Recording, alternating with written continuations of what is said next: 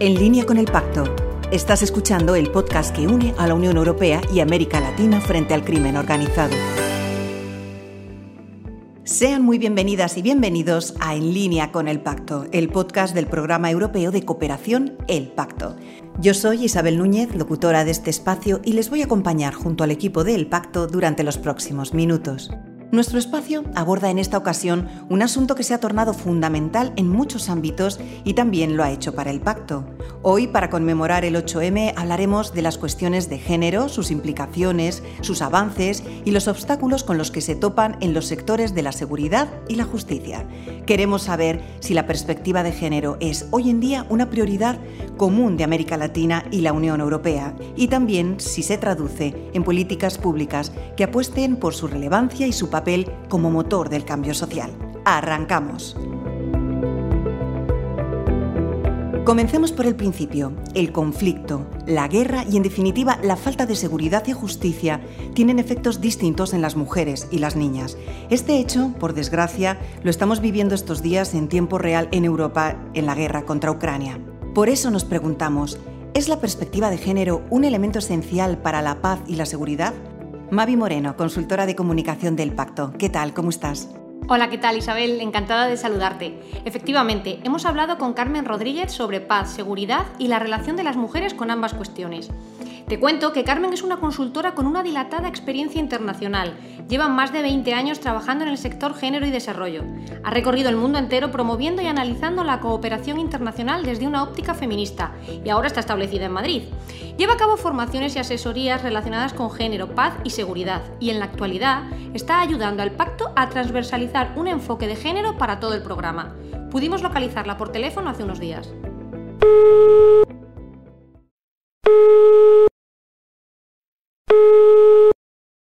Hola, buenos días, dígame. Hola Carmen, buenos días. Soy Mavi, la consultora de comunicación del Pacto. ¿Te pillo bien? Eh, sí, muchas gracias. Lo primero que le preguntamos para entrar en materia fue en qué consiste la Agenda de Mujeres, Paz y Seguridad impulsada por la ONU hace ya más de 20 años en su resolución 1325. Bueno, yo creo que el hito histórico que nos un poco compila todo lo que incluye la agenda es en el año 2000, ¿no? La aprobación de la 1325, que es relativa a mujeres, paz y seguridad, que fue la primera resolución un poco que reconoce los impactos diferenciados de, sobre las mujeres de la guerra y también la contribución que hacemos a la resolución de conflictos y a la construcción de paz. Entonces, bueno, son cuatro pilares en general en, en la 1325 y las resoluciones que vinieron ahora, que son pilares que se incorporan también, por ejemplo, a, la lucha contra el crimen organizado y que son clave en políticas de seguridad y justicia. ¿no? Una es la prevención, el papel que tenemos en, en la prevención y la resolución de conflictos y, por lo tanto, en la construcción de la paz, eh, lograr la participación real y efectiva en todos estos procesos y también en las instituciones, ¿no? Y, y hablamos no solo de la participación numérica, sino que nuestras opiniones sean tomadas en cuenta en el proceso de, este, de decisiones. ¿no? Un enfoque clave también de la Agenda de Mujeres, Paz y Seguridad es la protección, es decir, estamos en una situación de desigualdad y vivimos en condiciones de vulnerabilidad, las mujeres y las niñas, muy diferente a las que viven los hombres y eso requiere una especial protección, ¿no? A necesidades especiales, protecciones especiales.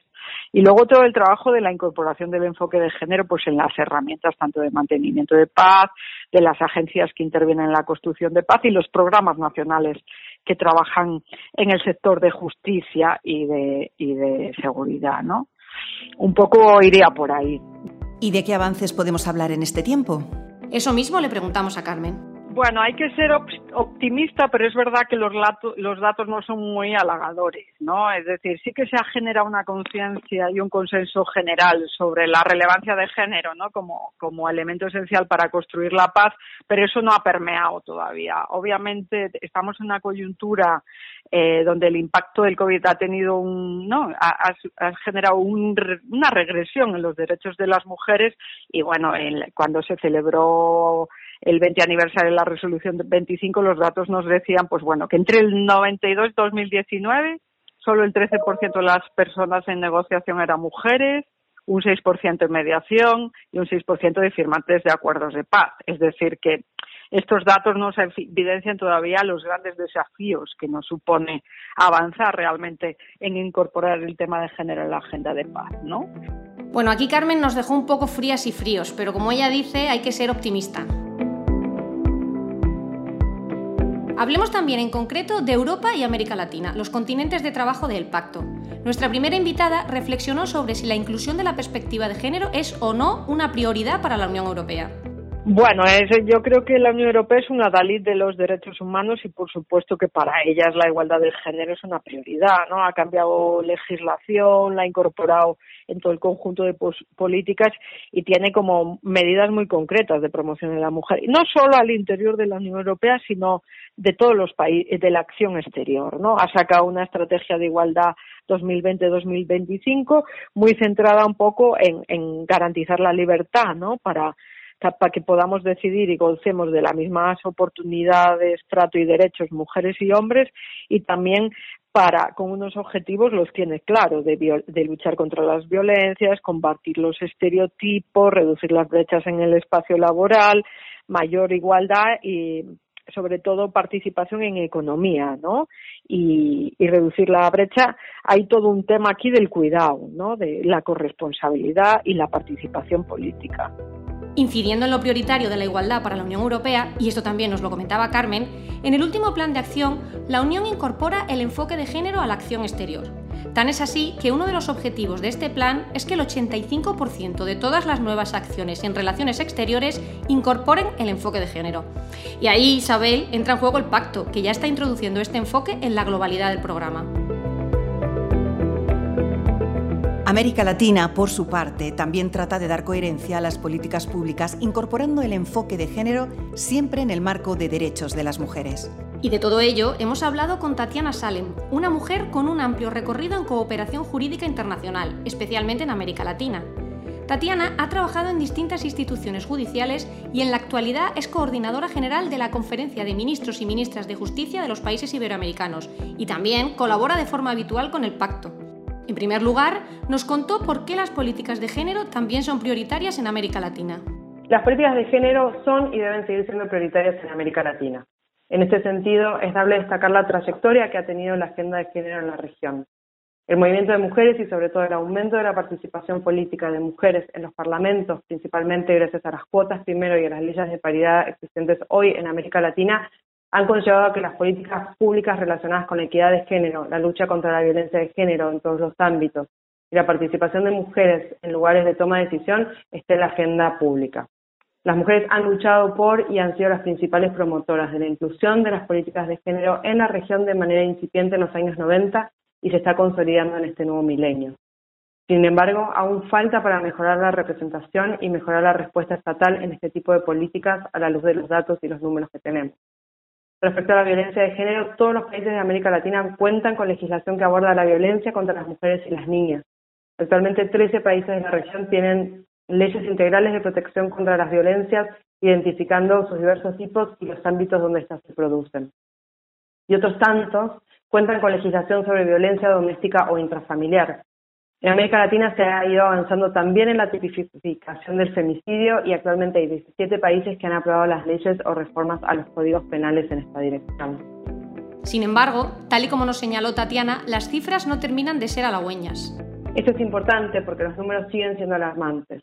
ONU Mujeres estimaba ya en 2019 que una de cada tres mujeres en América Latina y el Caribe han sufrido violencia física y o sexual en algún momento de sus vidas. Sin embargo, a las cifras que ya conocíamos de violencia y de inequidad, se ha sumado la crisis de la pandemia del COVID-19, que ha acentuado la violencia intrafamiliar y la brecha económica entre mujeres y hombres. Igualmente se identifica una tendencia al aumento de la ciberdelincuencia contra mujeres, niñas y niños, refiriendo a un aumento de riesgo para la captación por redes de trata de personas y acoso sexual infantil.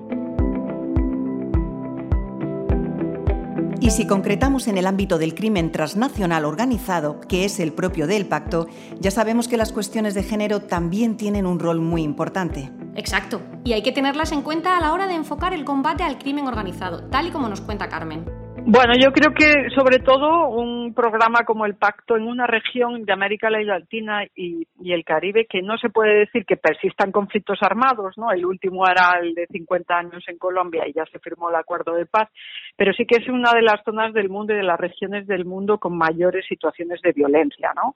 Entonces, bueno, eh, frente a estos datos tan alarmantes, eh, el número de homicidios, los casos de violencia sexual, eh, hablar de lucha contra el crimen organizado implica un poco incorporar el género para primero, reducir las causas que generan mayor desigualdad de las mujeres, ¿no? Reducir eh, las, las, condiciones de vulnerabilidad que la hacen, eh, por ejemplo, ser el mayor número de víctimas supervivientes de trata o de tráfico, o el cómo qué roles juegan dentro del crimen organizado, tanto eh, hablamos de las pandillas, ¿no? Como eh, la venta de armas o, o la venta de droga, ¿no? Un poco que hay una serie de estereotipos machistas, hay una serie de roles que nos asignan en la en la sociedad y eso afecta también a cómo debemos poner en marcha políticas y una respuesta institucional que responda, ¿no? Y que rompa con esos roles tradicionales, ¿no? A propósito de esto, Tatiana nos contó una iniciativa en la que está trabajando junto a la COMGI y el Pacto en el marco de Mercosur. Efectivamente, en el marco del Mercosur y con el apoyo del programa El Pacto se está trabajando desde el año 2020 en la creación de un mecanismo para el reconocimiento y ejecución transfronteriza de las medidas de protección adoptadas judicialmente en relación con mujeres víctimas y o testigos de delincuencia organizada como la trata, incluyendo delitos graves de violencia contra la mujer en los estados parte y en los estados asociados.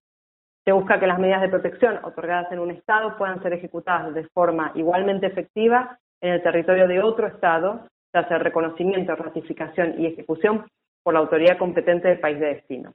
Para eso sería deseable que en el marco de Mercosur se aprobara esta iniciativa lo antes posible.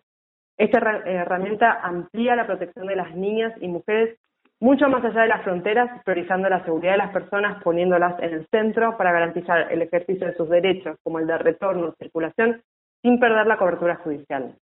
Es un paso más desde los sistemas de justicia para propender eficazmente la protección de niñas, adolescentes y mujeres víctimas y testigos de violencia de trata y otros delitos complejos. Y además de las mujeres víctimas de crimen organizado, tenemos también a las mujeres que forman parte de los entramados criminales. Tampoco ellas escapan de los techos de cristal en estas organizaciones. Escuchamos a Carmen. Tiene que ver que, hay una situación previa de desigualdades, ¿sí? De género. Normalmente las mujeres que acceden a grupos tanto de tráfico uh, de armas, de, de, pandillas, de tráfico de personas, de tra ¿no? con fines de explotación, eh, tienen una situación, mm, limitaciones de económicas, eh, a veces tienen un perfil bajo nivel formativo, vienen de familias estructuradas, es decir, son condiciones de desigualdades previas y, de situaciones de violencia y acceden a todo ese entramado en general por coacción, es decir, no es por voluntad propia, sino porque se ejerce una violencia. Entonces, bueno, asumen cargos por coacción y es muy difícil que les dejen tomar el poder nos dejan estar, pero ahí calladitas, ejerciendo labores del cuidado, ejerciendo mandados, lo que se llama en Latinoamérica, ¿no? Pequeñas tareas, pero nunca nos van a dejar eh, ser grandes líderes. A veces hay, pero es muy anecdótico o muy puntual, ¿no? Que es el eh, cuando hablan de dirigentes de cárteles en México, así es muy, muy puntual. O suele ser la mujer de alguien que ha muerto, una viuda, ¿no? No es tan común que nos dejen mandar. Aún nos falta por comentar un último tema, la presencia o ausencia de un enfoque de género en las políticas públicas de seguridad. Efectivamente, y el porqué de su relevancia. Parece que nuestras invitadas coinciden en su diagnóstico. Tatiana Salem. Absolutamente indispensable incorporar la perspectiva de género en las políticas de seguridad. En este universo de políticas necesarias para atender a la igualdad real y no solo formal y sobre todo para erradicar la violencia contra las mujeres. Las fuerzas de seguridad están constituidas principalmente por hombres. En este sentido, en primer lugar, es necesario incorporar mujeres en los ministerios de seguridad, en las fuerzas de seguridad, en todos los niveles. Los cambios en las políticas de género están directamente relacionados con la presencia de mujeres en los lugares tanto de decisión como de ejecución. Asimismo, contar con recursos para la sensibilización y capacitación de los funcionarios y funcionarias que integran las carteras de seguridad es esencial, como de quienes están en la primera línea de atención. Las prácticas culturales requieren de un abordaje integral para su modificación. Por eso, incorporar protocolos específicos de atención e intervención, disponer de más comisarías de la mujer en cada una de las dependencias de seguridad y en todo el territorio, generar datos y sobre todo de nuevo incorporar mujeres en los lugares de toma de decisión es indispensable. Y ahora la opinión al respecto de Carmen. Bueno, es imprescindible, es decir, si no nos tienen en cuenta, las políticas públicas no son neutrales al género sino desde el diseño, desde la implementación, desde el monitoreo y la evaluación no tenemos incorporado el enfoque de género, lo que va a hacer es agudizar la situación de exclusión que tienen las mujeres. Por lo tanto, es imprescindible. Hay que también un poco romper con el discurso dominante, ¿no? que centra como si el único problema eran las mujeres e es el, perdón, el único problema son las violencias, ¿no? E invisibiliza qué factores generan o te hacen más vulnerable frente a esas violencias. Entonces, obviamente un programa como el Pacto tiene que cambiar las relaciones y los roles de género que se generan en la lucha contra el crimen organizado, ¿no? Porque son se, se reproducen unos patrones, ¿no? Y hay que romper con ese sistema tan machista. Hay que trabajar la violencia de género en el crimen organizado rompiendo con esas masculinidades hegemónicas, ¿no? Esas relaciones de poder donde el hombre controla el cuerpo de las mujeres y así la hace víctima de, por ejemplo, casos de trata y de tráfico. Queda claro que se trata de una cuestión fundamental para ambas. En efecto, por eso quisimos hacerles una última pregunta. ¿Cómo se puede incorporar este enfoque o cómo podría mejorar las políticas de seguridad su incorporación? Hay que remarcar la importancia de contar con más mujeres en los lugares de toma de decisión, generar estadísticas para el diseño, seguimiento y evaluación de las políticas implementadas, ofrecer capacitaciones a los operadores y campañas de difusión y asignaciones presupuestarias potentes para que las leyes no queden en simples declamaciones, sino que es necesario aplicar recursos económicos para acompañar estas políticas. Sin recursos tampoco hay derechos y no hay sociedades más justas, pacíficas y con instituciones sólidas sin equidad de género. Sí, bueno, yo parto de una premisa básica y hay que, romper con el modelo tradicional tan punitivo eh, y, represivo que ha tenido las políticas de seguridad. Se ha avanzado y hay un reconocimiento a estos avances, pero sí que hay que mm, las políticas de justicia y seguridad se tienen tienen que cumplir con una normativa internacional basada en un marco eh, de derechos humanos y de derechos de las mujeres. Tienen que tener todo un foco en el trabajo de prevención y protección, ¿no? Y, para eso lograremos, pues bueno, que sociedades mucho más justas y luego que esas políticas sean más eficientes, ¿no? Eso supone es, es, muy complejo y son procesos muy lentos porque cambiar actitudes y comportamientos no es solo apropiarse de conceptos. Carmen vino a decirnos que hay que modificar el trabajo tanto a nivel externo como a nivel interno, saber cómo incide esa política en la ciudadanía y si responde a las necesidades específicas, a los intereses y a las expectativas de las mujeres. Pero también nos hablaba de los cambios internos, de cómo trabajar la igualdad de género en la cultura interna de las instituciones de seguridad y justicia lo que llamamos cambios de cultura pro equidad o pro igualdad. Y bueno, eso supone acciones de formación y sensibilización y bueno, tener en cuenta la transversalización y también acciones positivas que promuevan la, la igualdad que no es fácil, es decir, no es fácil. Tiene que haber voluntad política, tiene que haber recursos humanos especializados, tiene que haber eh, un presupuesto asignado y una estructura propia, ¿no? Y modificar patrones culturales y estereotipos, pues bueno, no es un proceso corto. Algo me dice que tendremos que hablar mucho más de estas cuestiones en próximos podcasts, Mavi. Totalmente de acuerdo. El enfoque de género en la seguridad y la justicia es una de las prioridades del pacto y lo va a seguir siendo, por lo que lo abordaremos desde En línea con el pacto. Gracias, Mavi, gracias a nuestras invitadas, Tatiana Salem y Carmen Rodríguez, por sus generosas aportaciones. A todas y todos ustedes, feliz 8 de marzo. Feliz día.